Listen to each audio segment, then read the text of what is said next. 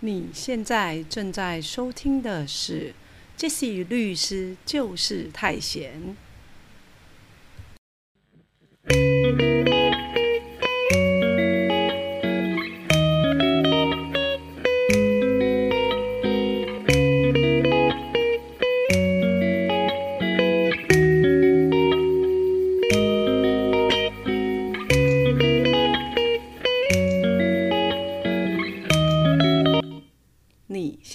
正在收听的是 Jesse 律师就是太闲。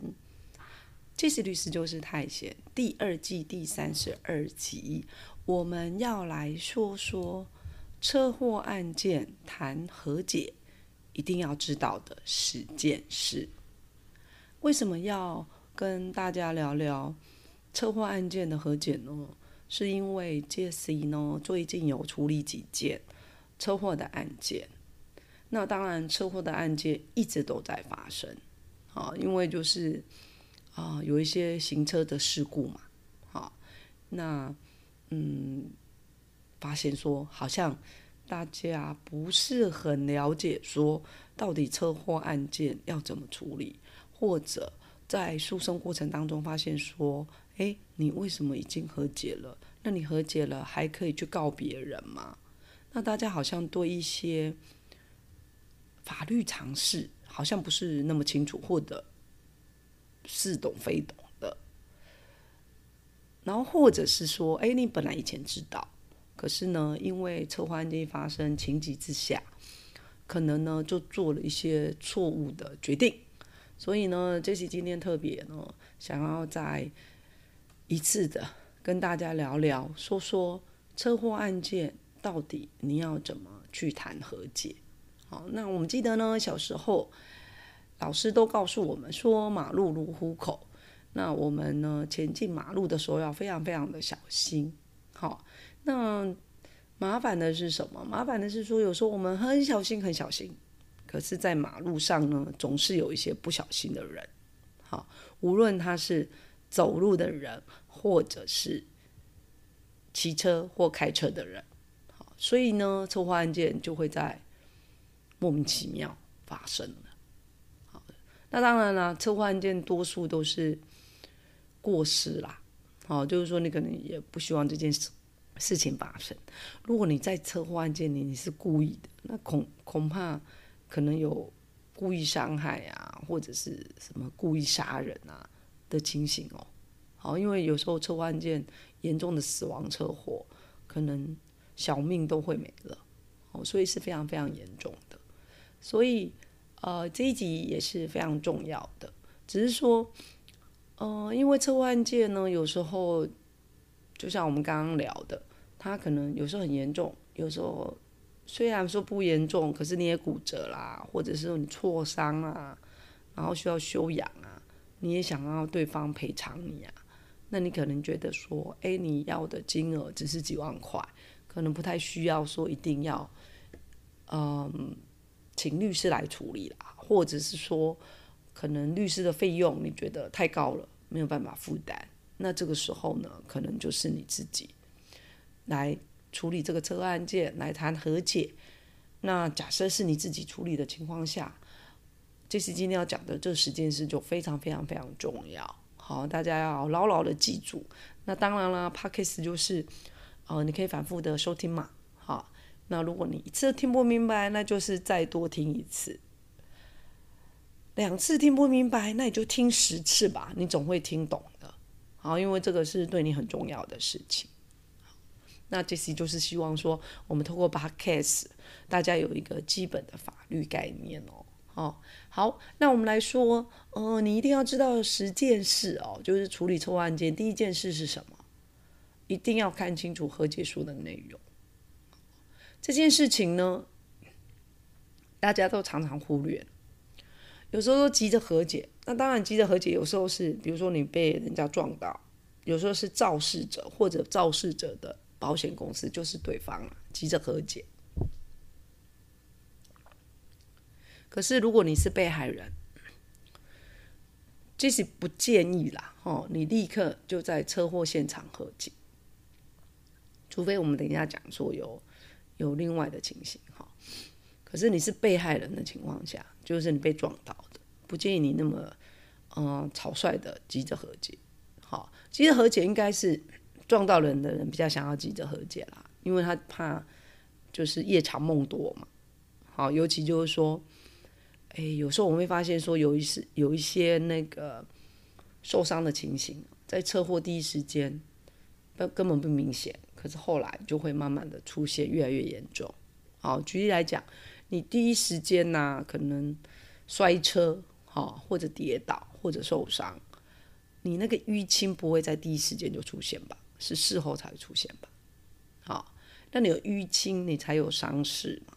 好，有时候你不一定有去医院验验伤的情况下，那你淤青你才能拍照啊、存证啊等等之类的。好，那这个是小的。那比较严重的是看过的例子是说，诶，他可能摔车，然后以为自己没怎样站起来，然后说好算了，那就这样吧，好，因为肇事者觉得你也没怎样啊，他也没打算赔你，好，然后你就起来了，结果回家之后就脑震荡过世。好，我们也看过这样的情形。好，所以车祸一发生的现场，有时候肇事者的保险公司真的会想要立刻跟你和解，或者是说有些肇事者他就立刻拿出和解书，甚至不是和解书，他可能一个简单的纸，然后呢写一些和解内容。好，那你不要急着先和解，好吗？好，那当然第一时间你还要报警啊。好，如果车祸案件哈，可能要报警哦。有时候就是说你的保险理赔啊等等才能出险。哦，这个大家应该知道。好，那呃，处理车祸案件一定要知道十件事的第二件是什么。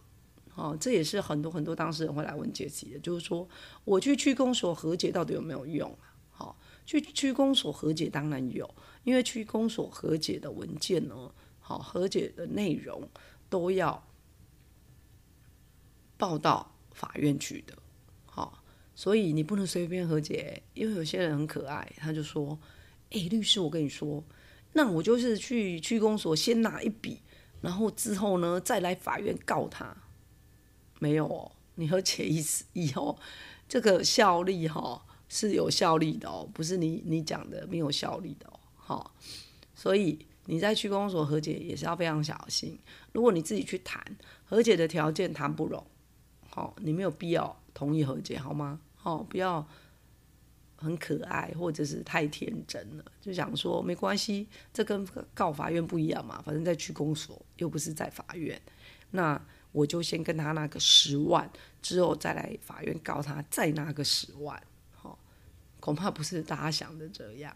好，因为这这一题真的很多人误会，好，会以为说没关系啊，反正去公所随便挑挑啊。乱跳一通，然后或者是说先拿拿钱入袋为安，然后和解书签也没关系，以后再来搞。好，你既然和解，就不能再搞人家啦。好，这是民事的。好，那当然刑事的哈，实务见解是认为说，哎，你的民事上和解不能拘束人家刑事的告诉权呐。好，比如说人家告你过失伤害是可以告的，可是我们看到实务上在认定上，假设说你明明已经和解了，然后呢？在和解书里面也说不告刑事，你又来告刑事，那当然检察官、法官还是会斟酌嘛。好，好，那呃，车祸案件处理，你一定要知道的第三件事情是和解人有没有权利和解啊？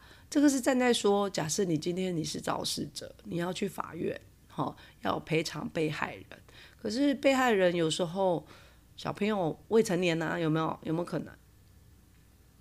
对啊，因为小朋友有时候是，呃，他是不是无照驾驶？那你讲说，哎，无照驾驶他有他有责任啊，好，他有过失啊。可是问题是说，在车祸案件里面，纵使对方无照驾驶，也有可能你有过失啊，所以两照都有过失啊。或者是说，哎，我们民事上的成年，明年开始就是十八岁嘛，好，可是目前为止，民法上的成年还是二十岁啊，那所以呢，有可能 A 十八岁他已经可以考驾照了，所以他并不是无照。好，可是问题是说民事上的和解，可能他的法定代理人哦，爸爸妈妈可能还要来帮忙和解。好，那所以就会说，发现说，哎，曾经有发生的案例是说，哎，继父来帮未成年人和解，好，那你就要看看说，哎，那这个妈妈到底有没有监护权啊？因为有时候爸爸妈妈离婚了，好，那监护权是共同监护，那有时候是什么？是单独监护。好，那我们就曾经见过相关的案例，是说，哎。继父来帮忙和解，可是事实上监护权是妈妈监护吗？没有啊，是爸爸。纵使妈妈有授权，有授权继父去帮忙谈和解，可继父根本没有权权限。好，那这样子和解内容其实就会被啊法院认定是和解无效的。所以你今天如果要跟对照和解，对照是未成年人，好要特别注意哦。来帮忙谈和解的人到底有没有代理权限哦？这很重要。好，然后他那车祸谈和解，一定要知道第四四件事情是什么？我们要讲的就是说，你不要让你的权利睡着，尤其啊，在讲说主张权利的部分，多数啦，哈，就是在讲说，如果说，哎，可能你被车撞到了，哈，你是被害者，那你当然一定要在两年内主张，因为。呃，侵权行为损害赔偿有一个请求权时效，意思就是什么？意思就是说，你要告别人跟人家求偿，你这个权利的期间，请求的期间不是永远的，好，是事发后两年，好，那如果说你不知道，呃，肇事者是谁要告谁，好，那就是说知悉开始算。好，就是两年，可是比较保险的做法，你还是说一定就是两年内事情发生的时候，两年内要主张。好，那大家不要觉得说啊，怎么可能？你要告人家两年很长诶，怎么可能来不及告？有，就是会来不及。为什么？因为呢，我们看到有一些车祸案件，就是可能是死亡车祸案件，然后有些当事人是讲说啊，那我爸爸就被车祸撞到过世啦，然后现在检察官有在帮我们侦查啦。那检察官一查查查查查很久很久很久，好，然后他以为说啊，那检察官起诉之后到了法院了耶，然后到了法院，哎，法官就会判赔偿给我们，并不是，好，我们刚刚讲的都是刑事案件，好，刑事案件是指说，假设不是死亡车祸案件，只是伤害案件，那也有告诉期间的问题，好，你要告人家要六个月内提起。可是呢，检察官起诉，然后法官在审理的都是刑事的案件。你如果要跟人家告民事的赔偿，好，你当然要主张啊，好，那你没有在两年内主张，那就没有办法再主张了，因为你在权利上睡着了。纵使你再去告，人家会用时效抗辩，说早就超过两年了，不能再告我了，不能再要求损害赔偿了。好，所以这个很重要哦，哈。那处理车祸案件的和解，一定要知道第五件事情是什么呢？要避免车祸案件变成肇事逃逸。好，这是常常呃会发生的。好，或者是也不能说常常发生啊，但是是因为这次处理很多车祸案件，所以常常看到。那大家并不是那么常遇到的情况下，可能偶尔有时候会遇到这样的情形。好，就是呢，比如说你今天在。车祸的现场跟人家发生可能撞击，然后呢，你一下车的时候啊，当然很紧张，看对照有没有怎么样。结果对方就跟你说啊，没事没事，你可以走了。好，那你讲说，诶，那他就说没事啊，那我当然走了。结果呢，过没多久，你就收到一个开庭通知，好，地检署叫你去开庭，然后说你肇事逃逸，有哦，曾经有。看过这样的情形，然后对方在和解的时候，好，当然因为检察官问说啊，你慢慢谈谈和解啊？然后在和解的时候，哎，对方就狮子大开口，然后你整件事情听下来就会觉得说，哇，怎么很像是诈骗呐？好，车祸诈骗的感觉，好是有可能的哦。好，那这时候怎么处理呢？好，很简单，因为你如果说有发生。车祸案件有碰撞，好，你无论如何你都要下车，好。那你下车呢？假设你是开车，你有行车记录器嘛？你是不是就会拍到你自己画面？好，这个其实就可以好证明你并不是一肇事立刻逃走。好，那更好的方式是，你下车要拍照，为什么呢？这也是为了看看说，将来有车祸案件争议的时候啊，好要做肇事鉴定，你至少有一些呃现场图啊，然后撞击点的照片啊等等的。好，因为有时候呢，大家都会想说啊，不会啊，警察来就帮我拍啊等等的。可是根据呃。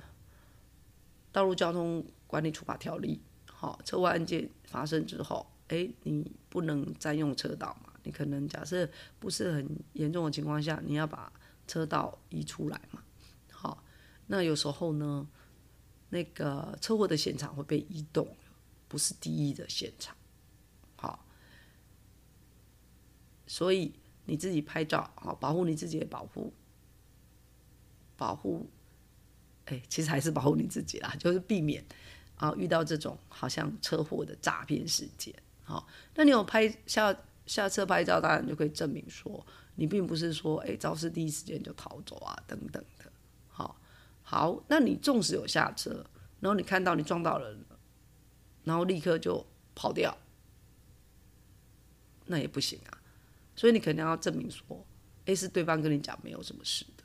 好，那。有一个比较简单的方式，就是说，可能你们把下车谈的内容就用对话的录音下来。可是有时候会讲说，哎，没有，我第一时间消失，我怎么会去录音？对啊，你有可能没有录音。可是我的意思是说，如果呃对方也也同意，好啊，也知道情况下你录下来，好，或者你就随手录下来，那这样子的话，对你也比较有保障。那有的人呐，有的人做法是说，哎，直接拿一个纸条说好，那我就赔偿你多少。那这个是指说，呃，肇事者然后现场和解的情形。那我们刚刚讲说，如果你今天你是被害人，不介意就讲和解嘛。可是如果你是肇事者，对方觉得啊也不想要啰嗦了哈，因为我们刚刚看到那个车祸肇事。逃逸的这种诈骗啊，是那种他们根本没报警的，因为你有报警啊，就可以证明，哎，你有去报警的这个动作啊，所以没有说哎怎么撞到了立刻跑掉这件事情。好，这个都是举证责任的问题啦。好，所以如果今天你是肇事者，对方愿意跟你和解，当然你们就拿出纸条，简单的写一下，好，然后就是说哎这件事情，然后呢我们就和解了等等的，那就没有什么你你肇事逃逸的问题啦，双方都写和解书，哪有什么肇事逃？这变成说你要去举证的问题啊，哈，你怎么样自证清白这件事情，好，因为我们看到说，哎，曾经有这种车祸诈骗，所以大家要非常小心哦。那你一定要知道的第六件事情是什么呢？就是说，我们刚刚讲的，就是说你假设被人家告到，呃，撞到，然后你要去告他伤害啊，然后检察官起诉啊，可是到现在都还没有损害赔偿问题，好，因为你都没有请求啊。所以你要怎么在两年内请求呢？好，如果两年时间还没超过，检察官也起诉了，那我们会建议你提一个刑事附带民事诉讼，请求损害赔偿。那这个部分就不用先缴裁判费。好，那有时候在刑事庭、刑事第一审的时候，法官就会瞧说啊，那可不可以和解啊？然后双方愿不愿意和解啊？等等的。好，那如果和解成立了，那当然就哦，你就也可以得到赔偿。所以一定要记得哦，检察官起诉之后就可以提刑事附带民事诉讼损害赔偿。那如果这个车祸案件非常的复杂，或者涉及的人很多，然后检察官调查时间很久很久很久，久到可能快要超过两年了，好是有可能的，好我们有遇到过，好那你就一定要先提起一个民事损害赔偿，好，否则你两年超过了，你就不能请求了。好，那车祸案件谈和解一定要知道。十件事情里面，第七件事情就是说，其实要提醒大家说，你要为将来的诉讼好收证证据啊？为什么？好，因为将来如果说你们真的没有办法和解成立，好，那你要去告人家，请求人家给你损害赔偿啊。比如说我因为这个车祸受伤啊，有医疗单据啊，坐计程车去医院就诊啊，有计程车费啊，然后呢，在家休养要有诊断证明书啊，不然你怎么证明说你需要休养六个月？好，那这些单据你都要有。好，那这些单据呢，有时候在和解的时候也可以作为一个证据啦。好，可能可以给调解委员看呐，或者是说，呃，在法院和解的时候可以给法法官看啊，等等的。所以要习惯要把这些单据的正本留下来，好吗？好，那车祸案件谈和解一定要知道的，呃，第八件事情是，很多很多人都会来询问律师说，那我因为车祸案件我要在家休养六个月，我也有医生的诊断证明书了，可是我没有请看护，诶，好，所以我没有看护的收据，可是是我的家人来照顾我的，比如说，呃，我的妈妈照顾我。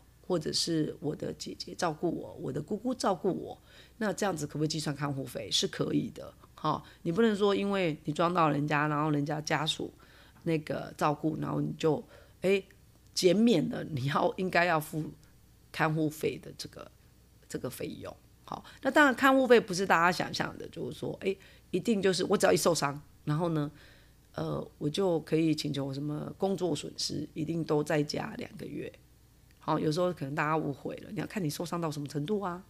假设你受伤是很轻微的，你还是可以上班的，你没有完全丧失劳动能力的。好，或者你根本也开不出医院的诊断证明书，有说你要休养几个月或几天的情形，那这部分要请求，可能就是要法庭的攻防哦。好，可能对方会有意见，哦，当然对方没意见要付你，当然就 OK 了。那如果对方有意见的话，你这部分也不一定有办法请求，好，或者你就让法法官判。然后车祸案件谈的和解，一定要知道的第九件事情就是说，我们在一些死亡的车祸案件里面啊，会发现说，哎，有些人是可能很严重，他瘫痪啊，或者甚至变成植物人，那在疗养院要。住嘛，要看护嘛，那到底怎么算那个金额？好，那实物上呢有一个研究计划啦。好，我们会看到卫福部有一个研究计划，里面很明确的指出说，呃，植物人的寿命是比一般人短的。那我们讲的寿命是指说，在法律上，我们或者是保险啊等等的，我们有算一个平均余命嘛？好，那一般人男生的平均余命是多少？你就算到那个阶段，然后可能男人女人又不一样啊，或者你要用平均值来计算啊，你就看看说，如果今天你是被害人，哪一种对你有利，你就先用那个计算这样子。那一般呢，植物人的平均余命确实是比一般人短的。好，如果你要主张这个也可以主张。那车祸案件谈和解一定要知道的第十件事情很重要是。和解书签到后，到一定拿得到赔偿吗？不一定啊。好，所以我们建议说，你谈和解的时候，一手交钱，一手签和解。可是有一些情况，假设说，诶，那个金额很高，没有办法一手交钱，一手签和解的时候，那你就要心理准备说，那将来呢，可不可以强制执行到这个和解金啊？好，你可能还要再去告他，要强制执行。那私底下和解跟法院和解不一样哦。你私底下和解的内容，可能要主张说要他履行和解书的内容，不一定直接有执行名，就就没有直接的执行名义啦。你可能还要法院有一个裁定或判决，说哦他要履行什么协议，因为他有可能主张说啊那笔记是假的啊，或者是说和解无效啊，像我们前面讲的没有代理权限啊等等的。好，那法院和解就不一样喽。法院和解直接就可以有执行的名义。好，所以建议大家如果可以的话，尤其是很严重的车祸、死亡车祸，到法院和解也是一个很好的方式。好，那今天呢，杰西律师就是太险第三第二季第三十二集呢，我们讲车祸谈和解一定要知道的十件事哈，希望对大家有帮助哦。